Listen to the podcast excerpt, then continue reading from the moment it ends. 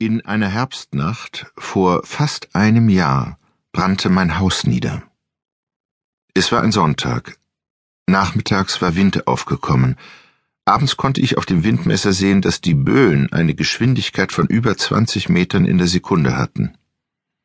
Der Wind kam von Norden und war sehr kalt, obwohl es noch früh im Herbst war. Als ich mich gegen halb elf schlafen legte, dachte ich, dass dies der erste Sturm in diesem Herbst war, der über die Insel hinwegfegte, die ich von Großvater und Großmutter geerbt hatte. Herbst. Bald Winter. Eines Nachts würde die Meeresoberfläche zu gefrieren beginnen.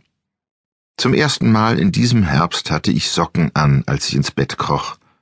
Die Kälte zog an. Einen Monat zuvor hatte ich mit Mühe das Dach repariert. Es war eine große Arbeit für einen kleinen Handwerker. Viele Dachziegel waren alt und gesprungen, und meine Hände, die einmal bei komplizierten chirurgischen Eingriffen das Skalpell gehalten hatten, waren nicht dazu geschaffen, mit rauen Dachziegeln zu hantieren. Ture Jansson, der sein ganzes Berufsleben über bis zu seiner Pensionierung hier draußen zwischen den Inseln die Post ausgefahren hatte, übernahm es, die neuen Ziegel vom Hafen hierher zu schaffen. Er wollte sich nicht einmal dafür bezahlen lassen. Da ich in meinem Bootshaus eine improvisierte Praxis eingerichtet hatte, um mich um Jansons eingebildete Zipperlein zu kümmern, dachte er vielleicht, er wäre mir jetzt einen Gefallen schuldig. All die Jahre habe ich regelmäßig da unten auf dem Steg am Bootshaus gestanden und seine angeblich schmerzenden Arme und den Rücken untersucht.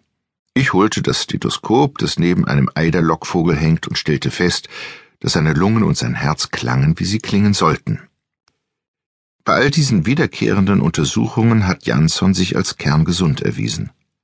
Doch eine derartig gewaltige Angst vor eingebildeten Krankheiten wie die seine habe ich während meiner vielen Jahre als Arzt nie erlebt. Er war Postillon und zugleich ein voll beschäftigter Hypochonder. Bei einer Gelegenheit klagte er über Zahnschmerzen. Da weigerte ich mich, mich mit seinen Plagen zu befassen. Ob er dann einen Zahnarzt auf dem Festland aufsuchte, weiß ich nicht. Ich frage mich, ob dieser Mann jemals ein einziges Loch in seinen Zähnen hatte. Vielleicht hatte er sich seine Schmerzen beim Zähneknirschen im Schlaf zugezogen? In der Nacht, in der es brannte, hatte ich wie üblich ein Schlafmittel genommen und war schnell eingeschlafen. Ich wachte davon auf, dass plötzlich starke Lampen aufflammten. Als ich die Augen aufschlug, war das Licht, das mich umgab, gleißend. Unter der Schlafzimmerdecke hing ein Teppich aus grauem Rauch. Ich sprang barfuß aus dem Bett, lief die Treppe hinunter und in die Küche hinein. Die Socken musste ich im Schlaf abgestreift haben, als es im Zimmer warm geworden war. Überall war ich von dem starken, blendenden Licht umgeben. Im Vorbeilaufen bemerkte ich, dass die Wanduhr in der Küche neunzehn Minuten nach Mitternacht anzeigte. Ich riss meinen schwarzen Regenmantel an mich, der neben der Haustür hing, schlüpfte in meine Gummistiefel, wobei ich mich bei dem einen schwer tat, und stürzte hinaus. Das Haus brannte schon lichterloh in einer dröhnenden Feuersbrunst. Ich musste bis hinunter zum Steg und dem Bootshaus laufen, bis die Hitze erträglich wurde. Dort stand ich dann und sah zu, was geschah. In diesen ersten Augenblicken dachte ich nicht darüber nach, was den katastrophalen Brand verursacht haben konnte. Ich war nur Zeuge des Unmöglichen. Mein Herz schlug so stark, dass ich meinte, es würde im Brustkorb in Stücke zerspringen. Der Brand wütete ebenso in mir selbst. Die Zeit schmolz in der Hitze dahin. Nach und nach trafen Boote mit verschlafenen Scherenbewohnern ein, aber hinterher konnte ich nicht sagen, wie lange es gedauert hat oder auch nur wer gekommen war.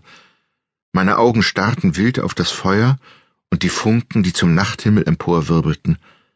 Für einen erschreckenden Moment meinte ich plötzlich die betagten Gestalten meines Großvaters und meiner Großmutter hinter dem Feuerschein zu sehen. Im Herbst sind wir nicht viele hier draußen auf den Inseln, wenn die Sommergäste abgereist und die letzten Segelboote in ihre unbekannten Heimathäfen gebracht worden sind. Aber jemand hatte das Feuer im Dunkel der Nacht gesehen. Dann hatte sich die Botschaft über die Telefone verbreitet und alle wollten helfen. Mit den Feuerlöschgeräten der Küstenwache wurde Salzwasser heraufgepumpt und auf das brennende Haus gespritzt. Aber da war es natürlich schon zu spät. Lediglich der Brandherd begann übel zu riechen. Verkohlte Eichenstämme und Holztäfelungen, Tapeten und Linoleumböden ergeben zusammen einen Gestank, den man nie vergisst. Im Morgengrauen stand nur mehr eine rauchende und stinkende.